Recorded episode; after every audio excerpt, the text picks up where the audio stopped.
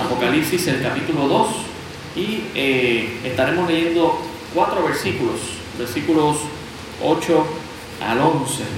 Apocalipsis 2, Apocalipsis 2, versículo 8 al 11, cuando lo tenga, si puede estar con nosotros de pie. El tema sigue siendo la revelación de Jesucristo para sus siervos, la revelación de Jesucristo para sus siervos.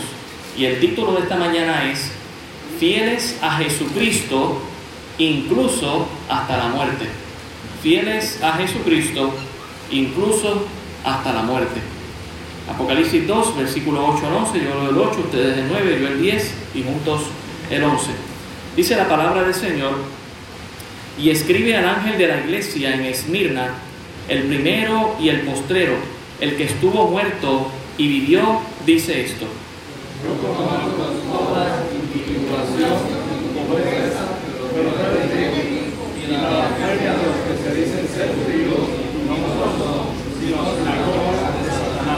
No temas en nada lo que vas a padecer.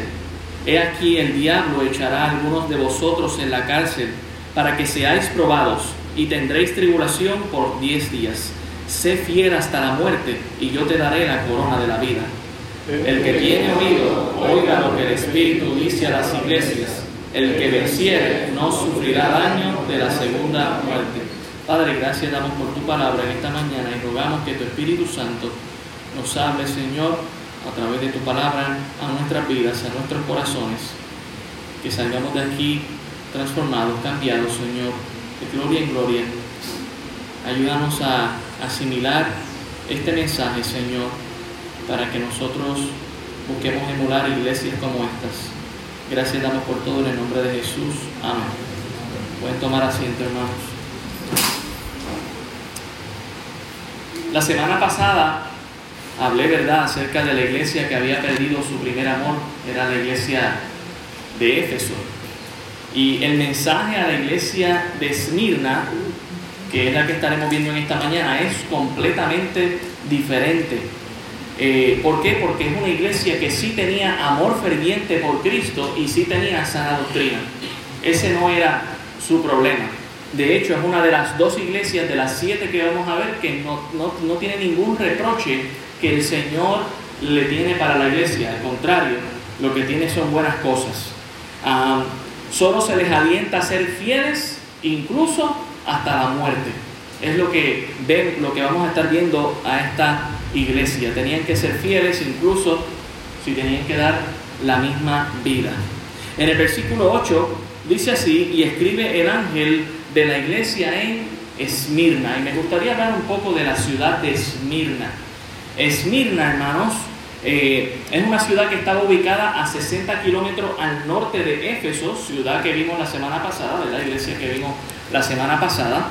Y era, al igual que, la ciudad de Éfeso, una provincia romana. ¿verdad? El imperio romano tenía conquistado todo ese mundo conocido para aquel entonces.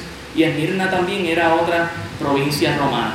Ahora, esta ciudad antigua eh, fue construida y construida y construida y construida. Usted sigue leyendo la historia, pasó por terremotos, por fuego, eh, por guerras, pero era una ciudad que se destacaba por ser fiel a su César o ser fiel a su emperador romano. A pesar de ser una provincia lejana de Roma, eh, ellos le eran fiel a su César. Y esta ciudad antigua fue llamada la corona de Asia.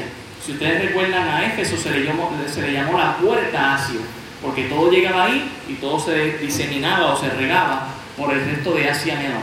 Pero Esmirna era tan hermosa su ciudad que se le conocía como la corona de Asia. Al igual que hoy, de hecho, a diferencia de Éfeso, Éfeso, cuando usted va allá, lo que ve son ruinas, no hay ciudad que está actual. Usted va allí y lo que va a encontrar son ruinas.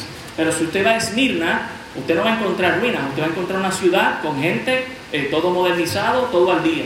Así que es muy interesante al comparar estas dos ciudades. Si usted la quiere encontrar, se le llama por el nombre Izmir hoy en día. O si usted pone la palabra Esmirna, también le va a llevar a Izmir, que es lo mismo, solamente que lo está diciendo en turco. La palabra Izmir o Esmirna, hermanos, proviene de la palabra mirra. De hecho, Esmir lo que significa es, es mirra, o Esmirna también lo que está diciendo es, es mirra. Aceite que se sacaba del árbol de la mirra. Para que se pudiera obtener el aceite, este aceite se sacaba raspando la corteza del árbol y se sacaba la resina, la pega, que ustedes saben que a veces hay algunos árboles que sacan esa resina gomosa, que es como media amarillenta o marrón, y se le sacaba el aceite. Pero ¿cómo se sacaba este aceite? Se tenía que quemar o aplastar para entonces sacarle esa propiedad que era medicinal y que también funcionaba como si fuera un perfume. ¿Ok? Eh, la mirra es muy curiosa porque es el primer aceite mencionado en la Biblia en Génesis capítulo 37 y también es el último aceite mencionado en la Biblia en, Apocalipsis capítulo 18. Eh, así que hay mucho de la mirra, no vamos a sacar el tiempo, solamente vamos a dar un breve resumen. En Génesis 37 es eh, mencionada cuando los ismaelitas, ¿verdad? Estas personas van a comprar a José, que es vendido por sus hermanos, ellos vendían mirra. Más adelante en el capítulo 42, los hermanos de José van a llevar mirra a Faraón. Y también le llevaron mirra a José sin saber que era su hermano, porque era algo muy valorado. En un momento dado fue más preciado que el mismo oro.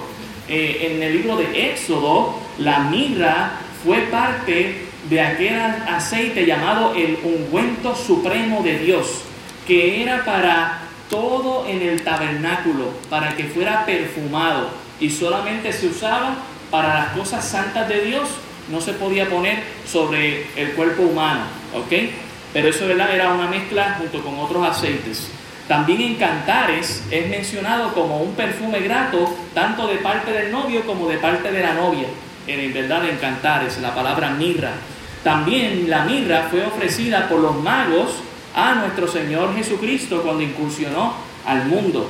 Y también fue eh, puesta en el cuerpo de nuestro Señor Jesucristo, 100 libras de ella, por José de Arimatea, ¿verdad? Para preparar su cuerpo que estuviera oloroso. Sabemos que no quedó muerto, pero los tres días que estuvo muerto olía muy bien nuestro Señor Jesucristo. Qué bendición. Y también en Apocalipsis nos estamos viendo que es mencionado aquí y también en Apocalipsis 18 en la ciudad de eh, esta ciudad de Babilonia que se levantará en un momento dado y que venderá ese aceite porque es un aceite todavía muy reconocido. Eh, de hecho, en Bayamón pude conseguir en el día de ayer en un pulguero mirra. Lo tengo aquí, está en, resina. He tratado de sacarle el olor, pero ha sido muy difícil. Aún así huele un poquito, si usted está más adelante interesado en moler un poco de mirra, la tengo aquí presente. así que esta fue una de las especies aromáticas puestas en nuestro Señor Jesucristo y es muy interesante, aun cuando nuestro Señor Jesucristo fue crucificado, a Él se le ofreció eh, vinagre con mirra. Lucas nos dice eso y es muy interesante porque la mirra, además de ser perfume, también funcionaba como un sedante. Y el Señor negó el sedante. Él quería pasar por el dolor completo. No hizo trampa a nuestro Señor Jesucristo, ni aún estando en el cuerpo humano. Esta misma especie que se daba de forma natural en Esmirna era ofrecida por los ciudadanos de Esmirna a los emperadores a quienes ellos consideraban dioses, a los césares. Y esta ciudad siempre le fue fiel a sus emperadores y aún a sus gobernantes que tenían la política pública de que todo ciudadano de esa provincia adorara al César y le reconociera como su Dios, como su Señor, encendiéndole incienso o mirra a estas imágenes que se tenían en representación del César. Y tanto es así, a tal punto era esta ciudad de fiel, a diferencia de otras, hermanos, que mire esto para que usted vea que esto no es nada nuevo, cuando usted iba y decidía claudicar tras adorar al César como Dios y le encendía mirra, el soldado le expedía un certificado como que usted había hecho eso para identificarle como un fiel y separarlo de los infieles.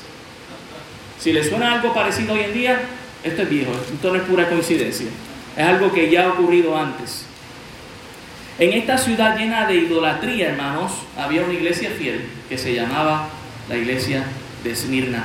Era una iglesia con sana doctrina, era una iglesia con amor ferviente por nuestro Señor Jesucristo, a lo que Jesús le escribe estas palabras de ánimo para ella y para toda la iglesia que se encuentra en esta situación. Mire lo que dice el versículo 8, y, él, y, él, y escribe al ángel de la iglesia Esmirna, el primero y el postrero, el que estuvo muerto y vivió, dice esto. Estas descripciones con las que el Señor Jesucristo se presenta son diferentes descripciones que ya vimos en el capítulo 1.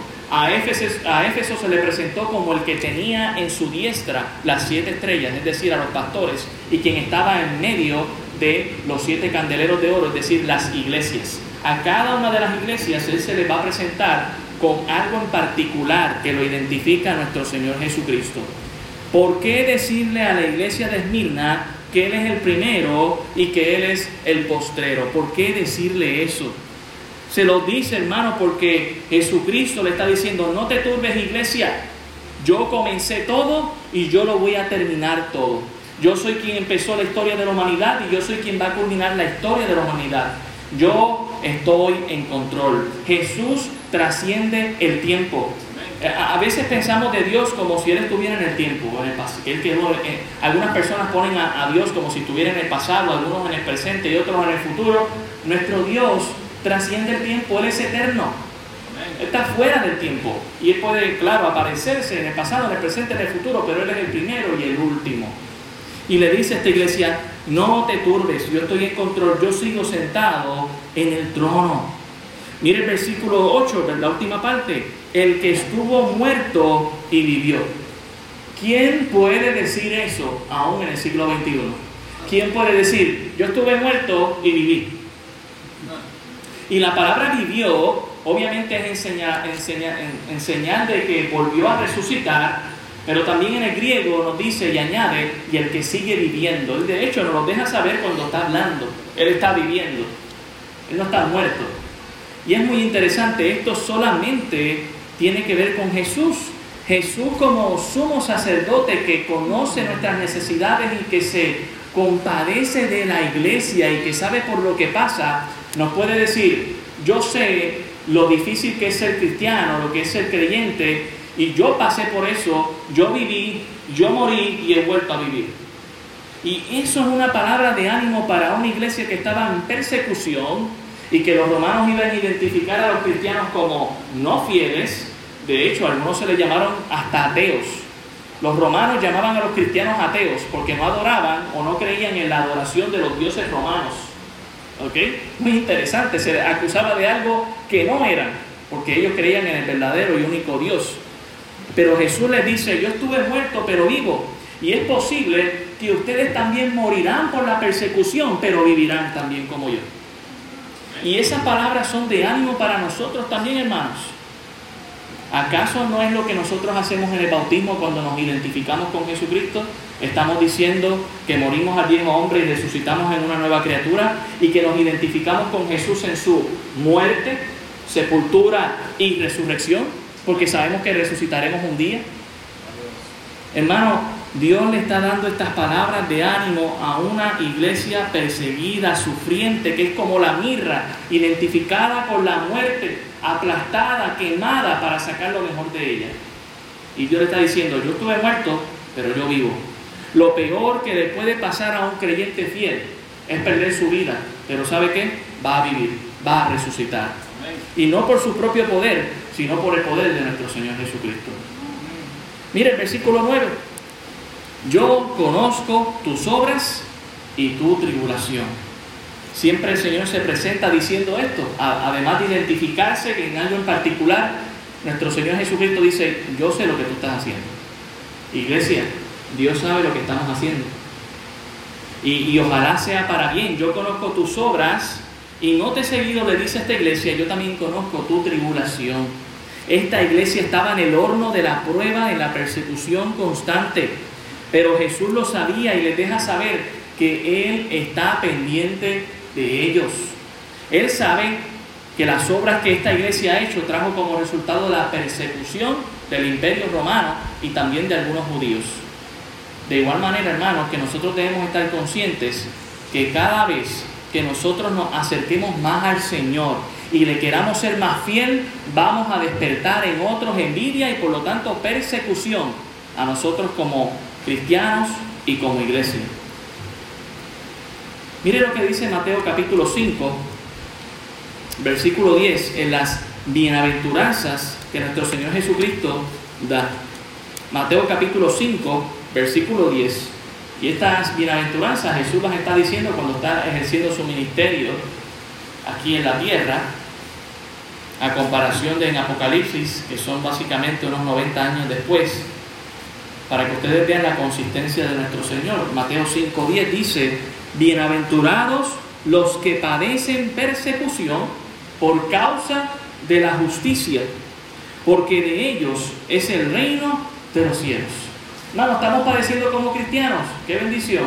El reino de los cielos es nuestro. Mire el versículo 11. Bienaventurados sois cuando por mi causa os vituperen, es decir, castiguen y os persigan y digan toda clase de mal contra vosotros, mintiendo. Eso es lo que hace lamentablemente nuestro, nuestra sociedad. Habla mal de la iglesia. De hecho, ciertos supuestos crímenes que se cometían supuestamente en la iglesia eran acusaciones falsas de los romanos o de los judíos. Por ejemplo, los cristianos practicaban el ágape, es decir, la reunión de amor, fiesta de amor. Y rápido allá los judíos eh, decían ¿no? que, que ellos están allí teniendo insectos porque se llaman hermanos y hermanas, hermanos en la fe, ¿verdad? Pero ellos decían, ellos practican el insecto, eso es algo ilegal, deberían castigarlos. O cuando practicaban la Santa Cena, que sabemos que el pan representaba la carne de nuestro Señor Jesucristo y el jugo representa la sangre. Ellos decían, esta gente está practicando el canibalismo, hay que meterlos presos. O sea que los judíos aprovechaban de esto mintiendo. Y ya el Señor lo dice aquí. Bienaventurados somos cuando mientan acerca de nosotros. Versículo 12. Gozaos y alegraos porque vuestro galardón o premio es grande en los cielos, porque así persiguieron a los profetas que fueron antes de vosotros. ¿Sabe qué le promete Dios a la iglesia? Persecución. Pero dentro de la persecución Dios le promete bienaventuranza, bendición. Mire también lo que dice Hechos capítulo 14. Hechos 14, versículo 22. Hechos 14, 22.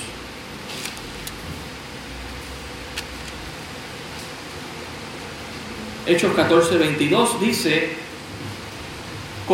Voy a leerlo desde el verso 21 para que vean el contexto. Y después de anunciar el Evangelio a aquella ciudad y de hacer muchos discípulos, volvieron a Listra, Iconio, Antioquía, confirmando los ánimos de los discípulos, exhortándoles a que permaneciesen en la fe y diciéndoles, es necesario. Note las palabras, no dice, puede ser que si tú quieres lo haces, no dice, es necesario que a través de cuántas tribulaciones, hermanos, muchas tribulaciones, entremos en el reino de Dios. Si a usted le prometieron en la cristiandad que usted no iba a pasar por ningún problema, no sé de qué cristiandad le estaban hablando, pero no es la que yo veo en la Biblia. Me preocupa, hermano, la iglesia moderna que quiere evitar la tribulación en sus vidas. Yo leo la Biblia y veo que los creyentes pasaron por muchas tribulaciones. Pero ¿sabe qué? Dios nos libra de todas ellas. Segunda de Corintios, sé que leyeron este pasaje, solamente voy a leer algunos versículos.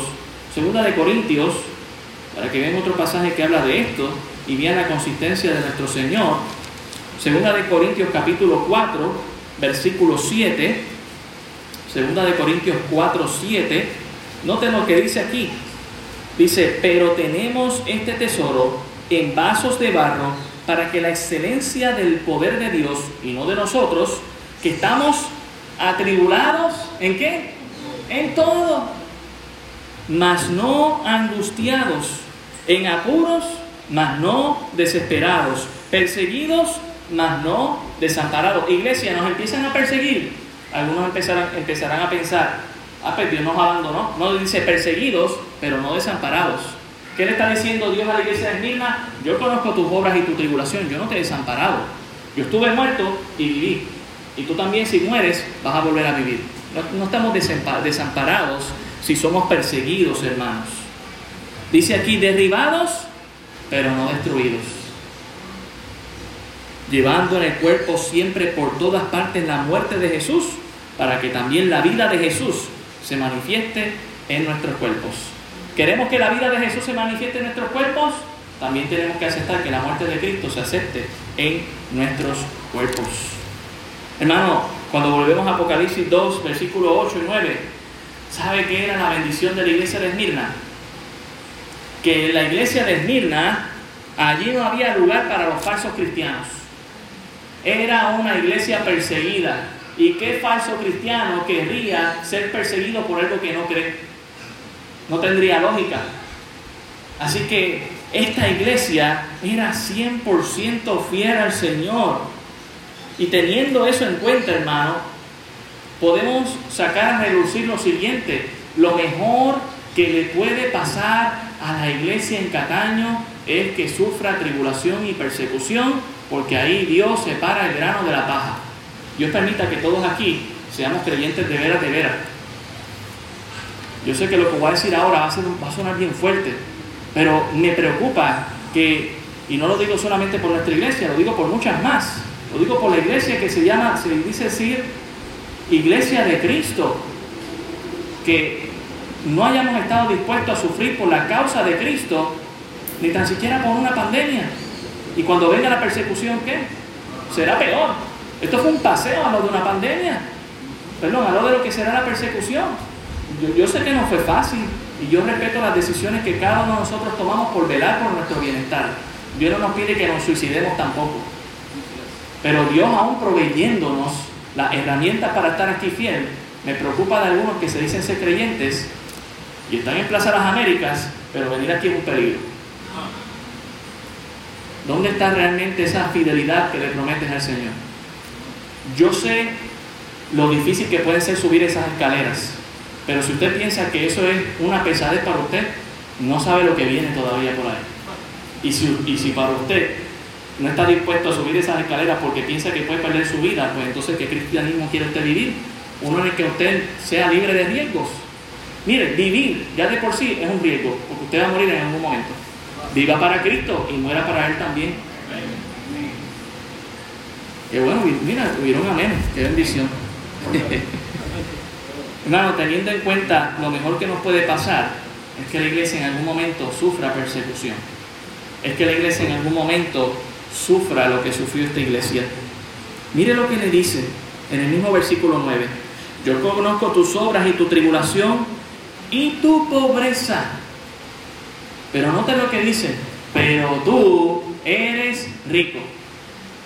¿Sabe qué reconoce el Señor de esta iglesia? que no tenía los recursos, quizás no tenían economía, quizás no tenían para ayudar a los hermanos necesitados, pero ¿sabe qué? Dios le dice, aunque tú eres pobre o tienes pocos bienes materiales y no tienes recursos que otras iglesias sí tenían, tú sí muestras el amor que tienes por mí. Y eso te hace rico. Hermanos, nosotros estamos aquí para hacer riquezas espirituales. Dios dice que donde esté nuestro tesoro, ahí estará nuestro corazón. ¿Dónde está tu tesoro, iglesia? ¿Dónde está tu tesoro? ¿Qué es lo que te hace rico? El recurso más grande que Jesucristo quiere de tu iglesia no es tu bolsillo, es tu fidelidad a Dios. Es tu fidelidad a Dios, es un corazón que le sea fiel al Señor. ¿Y sabe qué? Iglesia, si somos así, entonces somos ricos, aunque no tengamos todos los recursos que quisiéramos. Él anima a esta iglesia dejándole saber, tú eres pobre, pero delante de mí tú eres rico. Al contrario de la iglesia de la Odisea, que es la séptima iglesia que veremos, que era una iglesia que decía, yo soy rico, pero Dios le dice, tú eres pobre. Porque rico tenían todos los bienes materiales posibles y habidos y por haber, y todos los recursos, pero no estaban buscando al Señor de todo corazón. Eran tibios. Si Dios escribiera a la iglesia de Cataño, ¿qué le diría, hermano? ¿Qué le diría? Debemos ser retados y animados por esta iglesia en Esmirna. Prefiero ser pobre materialmente y rico espiritualmente. No estoy en contra de la riqueza material, pero si ella es la que te afana en esta vida, entonces, como dice el Señor, ¿de qué te vale ganarlo todo y perder a, a Cristo? Esta iglesia no tenía recursos económicos, pero Jesús le dice, tú eres rica, eras rica espiritualmente porque tenía sana doctrina y porque tenía amor ferviente por Cristo y por los hermanos. Estaban siendo perseguidos, pero ellos perseguían a Cristo. Hermano, la persecución ya ha empezado para la iglesia en Puerto Rico. Y aunque seamos perseguidos, nosotros debemos seguir persiguiendo a Cristo. La iglesia perseguida puede llegar a perder todo lo material y todo lo económico, pero Jesús les recuerda, ustedes son ricos, somos animados a nuestra riqueza espiritual. Mire el versículo 9. yo conozco tu pobreza, tú eres rico, y la blasfemia de los que se dicen ser judíos si no lo son, sino sinagoga de Satanás. La blasfemia de los que se dicen ser judíos. Esto es en referencia a unos judíos que habían en Esmirna y que habían en todos lugares donde florecía el cristianismo, que lamentablemente acusaban a los cristianismos de ser una secta y una falsa religión. Recuerden que los mismos judíos, no reconociendo al Mesías, crucificaron a Jesús por Jesús decir la verdad, yo soy Dios. Y estos judíos, si eran judíos de nacimiento, no se equivoque, pero no eran judíos de corazón. Si usted me acompaña a Juan capítulo 8, usted va a ver que Jesús los confronta. Juan el capítulo 8, versículo 39. Juan 8, 39. Jesús está confrontando aquí a los, a los que se dicen ser judíos. Y miren cómo los judíos responden. Dice, respondieron y le dijeron, nuestro padre es Abraham. Jesús les dijo, si fueseis hijos de Abraham, las obras de Abraham haríais pero ahora procuráis matarme a mí. Hombre, os he hablado de la verdad, la cual he oído de Dios. ¿No hizo esto Abraham? Vosotros hacéis las obras de vuestro padre.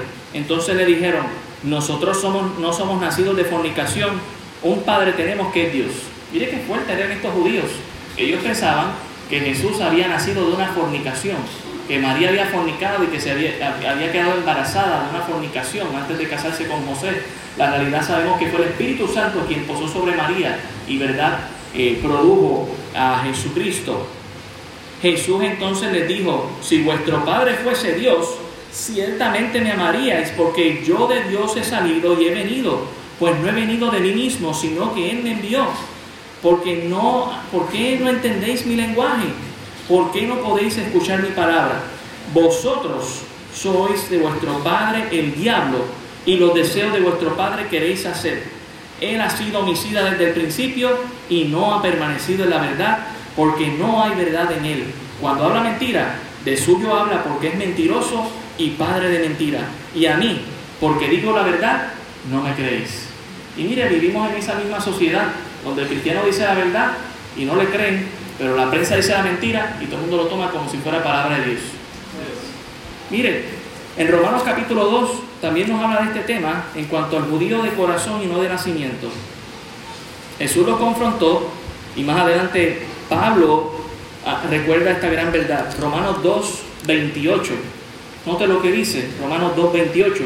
Pues no es judío el que lo es exteriormente, ni es a la circuncisión la que, se hace exteriormente en la carne, sino que es judío el que lo es en el interior y la incircuncisión es la del corazón en espíritu, no en letra, la alabanza del cual no viene de hombres, sino de Dios.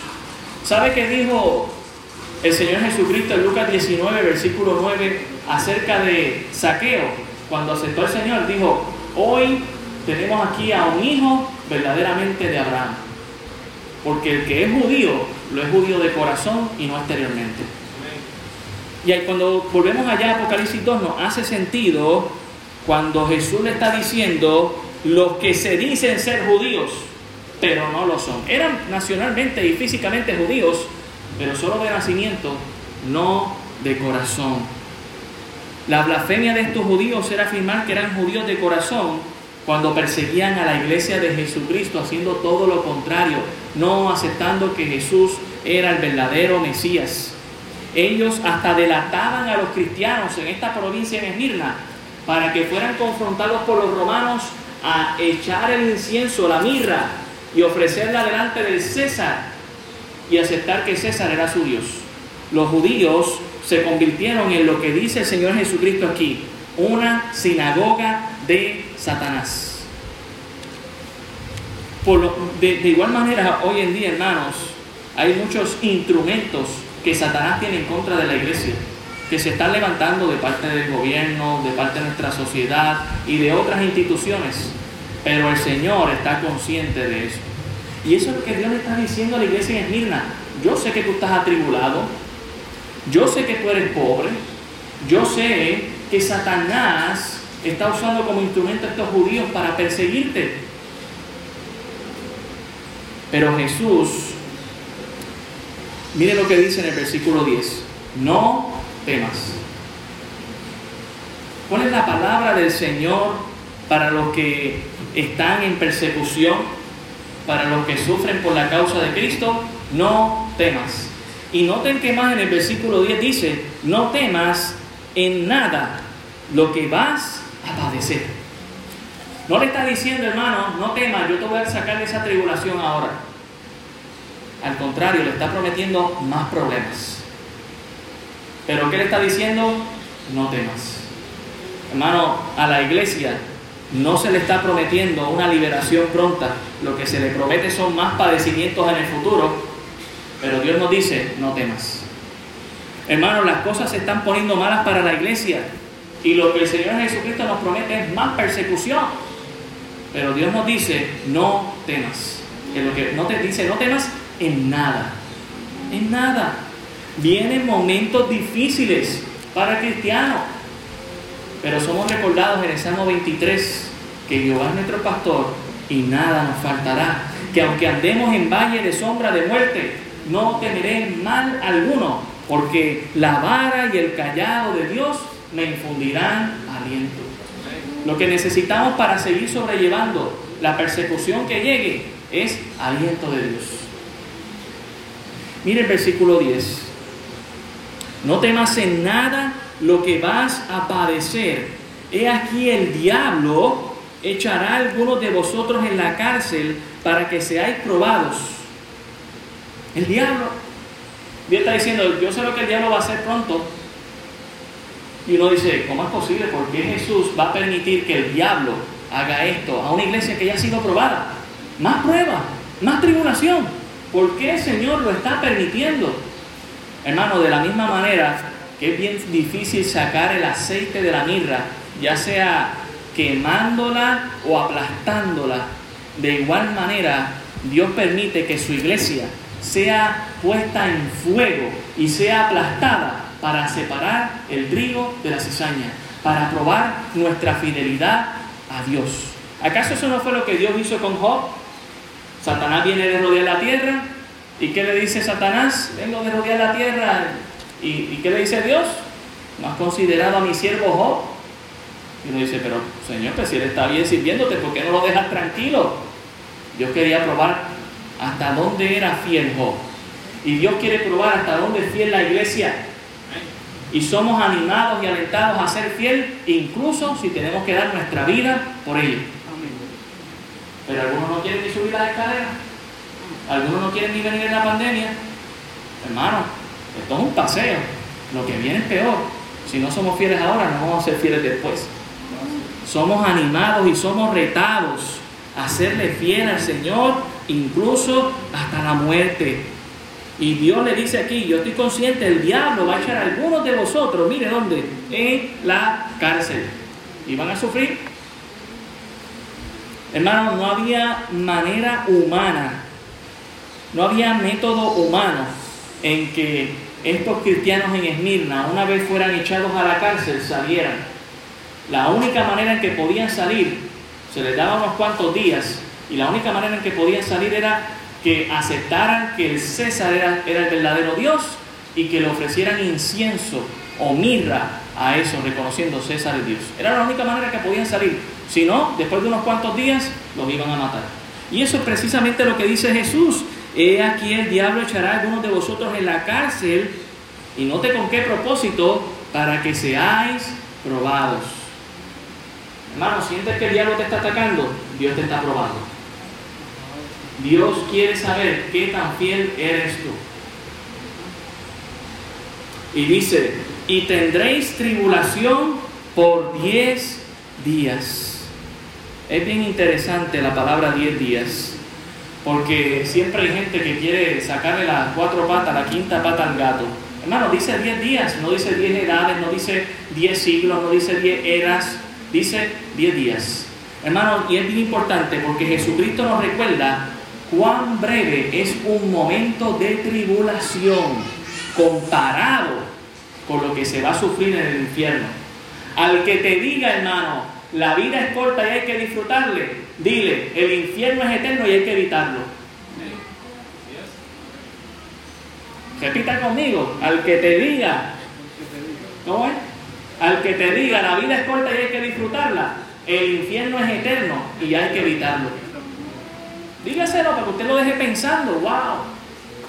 Porque a veces decimos, wow, es que lo que me pierdo en el mundo, usted no se pierde nada en el mundo. Mire, usted tiene a Jesucristo. Y cuando Satanás fue a tentar a Jesucristo, ¿sabe con lo que Satanás vino a tentar a Jesucristo? Con las cosas que le pertenecen a Dios. Los reinos de este mundo le pertenecen a Dios. La comida de este mundo le pertenece a Dios. Y si usted y yo somos realmente verdaderos creyentes, Satanás tampoco no tiene nada que ofrecernos que ya Dios no nos lo dé mucho mejor. O más mejor, como decimos los puertorriqueños. Vaya conmigo a Primera de Pedro, capítulo 6, y recordemos esta gran verdad que también el apóstol Pedro nos dice. Primera de Pedro, capítulo 6, perdón, capítulo 1. Primera de Pedro 1, versículos 6 y 7. Dice aquí, en lo cual vosotros os alegráis, aunque ahora por un poco de tiempo, si es necesario, tengáis que ser afligidos en cuántas pruebas? Diversas pruebas, para que sometida a prueba vuestra fe, mucho más preciosa que el oro, en cual aunque perecedero se prueba con fuego, sea hallada en alabanza, gloria y honra cuando sea manifestado Jesucristo. Mano, usted quiere ser más precioso que el oro y que la mirra. Y si a la mirra y al oro hay que purificarlo con fuego y aplastarlo para que saquen ese olor tan bonito como saca la mirra, pues mire, Dios va a hacer lo mismo con la iglesia. La quiere pasar por el fuego, la quiere aplastar hasta que esté lista para dar ese olor fragante por, para Dios. Estos hermanos en Esmirna no estaban dispuestos a negociar su perfume para Dios. No se lo iban a dar al César ya se lo habían ofrecido a Dios. Y su perfume era su propia vida. ¿Y usted, hermano? ¿Qué es? ¿Qué, qué, compromiso usted tiene para con Dios? ¿Usted está dispuesto hasta, dar su propia vida? ¿O vienen momentos difíciles y vámonos para casa que esto no es para mí? Mire, el verdadero creyente es creyente en las buenas y en las malas. Hermano, cuando ¿verdad? el mundo te diga que la vida es corta, y hay que disfrutarla, recuérdale, el infierno es eterno y hay que evitarlo. Mire lo que dice aquí en, en, Apocalipsis 2.10. Tendréis tribulación por 10 días. Una tribulación corta, momentánea, leve, no iba a durar mucho tiempo. Comparado con la eternidad es nada. Y dice, sé fiel. ¿Hasta qué punto, hermano? Hasta la muerte.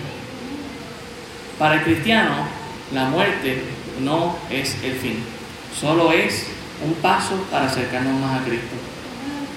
No es que salimos a buscarla, el mismo apóstol Pablo dice, no es que yo vaya buscando la muerte, es simplemente que no sé en qué escoger, porque vivo le sirvo a Cristo y muerto estoy en su presencia. Es simplemente que si llega, y más por la persecución, la aceptemos como algo digno. Dice aquí, sé fiel hasta la muerte, y aquí hay una promesa, yo te daré la corona de la vida. la, corona de la vida no tiene que ver con una corona en sí que, iba, que te va a dar ahí. No es simplemente el premio de la vida eterna. Lo mismo que le prometió en otras palabras a Éfeso. Y tendrás acceso al árbol de la vida. Jesús es el árbol de la vida. Jesús es la vida misma en sí. Jesús dijo, ¿verdad? Que Él es el camino, la verdad y la vida. Nadie viene al Padre si no por mí. Quiero leerles algo acerca de un pastor que fue pastor de la iglesia en Esmirna en el año mil, perdón, en el año 155 después de Cristo.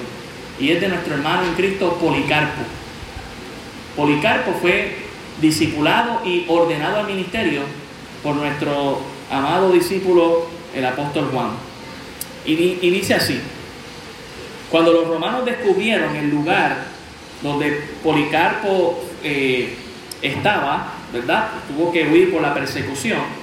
El emperador para ese entonces era Marco Aurelio, y verdad quien se le consideraba un dios.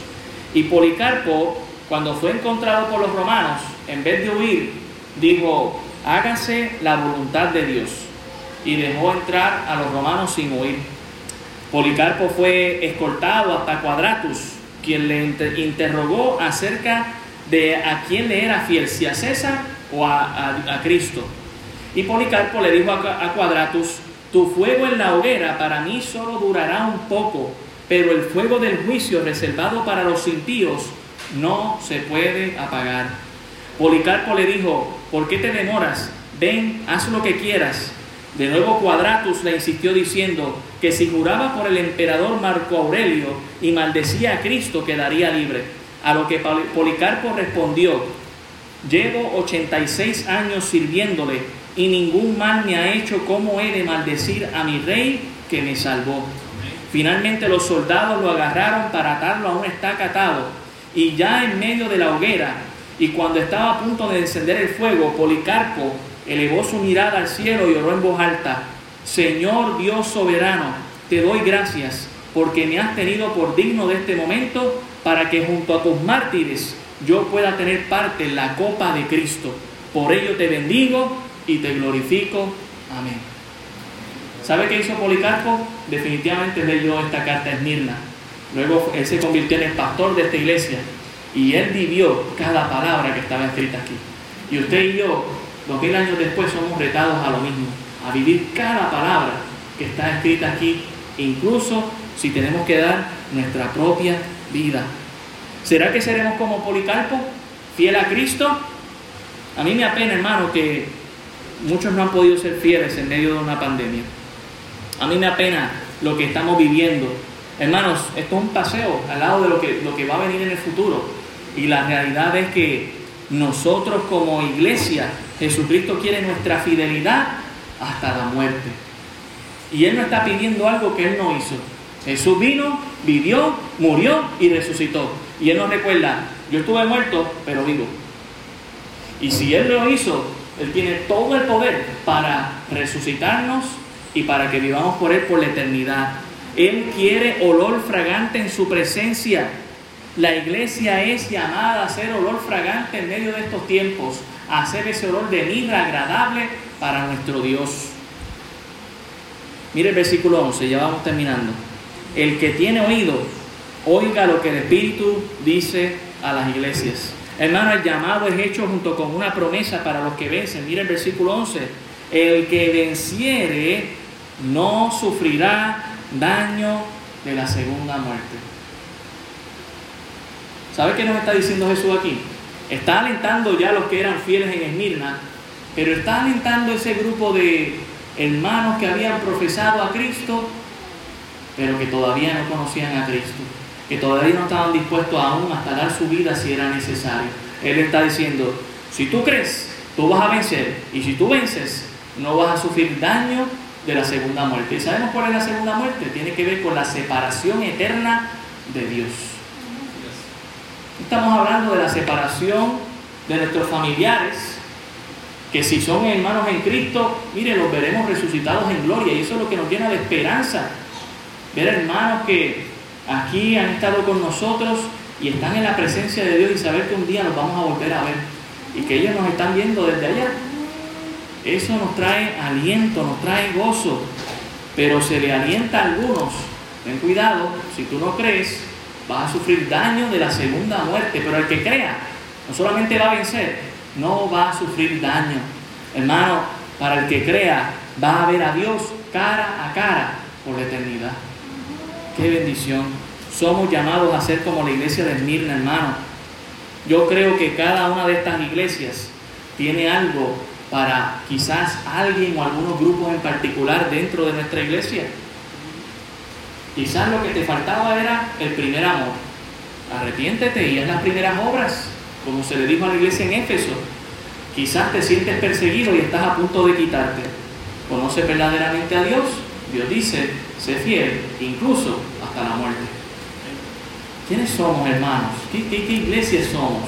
¿Quiénes nos decimos ser? Bueno, Santiago nos dice que si tú tienes fe, muéstralo con tus obras. No solamente lo digas, sino que lo hagas. Padre, gracias damos por tu palabra. Ella es viva y eficaz. Ciertamente es espada de doble filo, Señor, que a veces nos duele lo que tu palabra dice. Cuando nos confronta, Señor, nos hiere. Pero tú nos enseñas en tu palabra que cuando nos hieres, también nos vendas. Que cuando nos dices la verdad, nos la dices, Señor, para que entendamos que necesitamos de ti.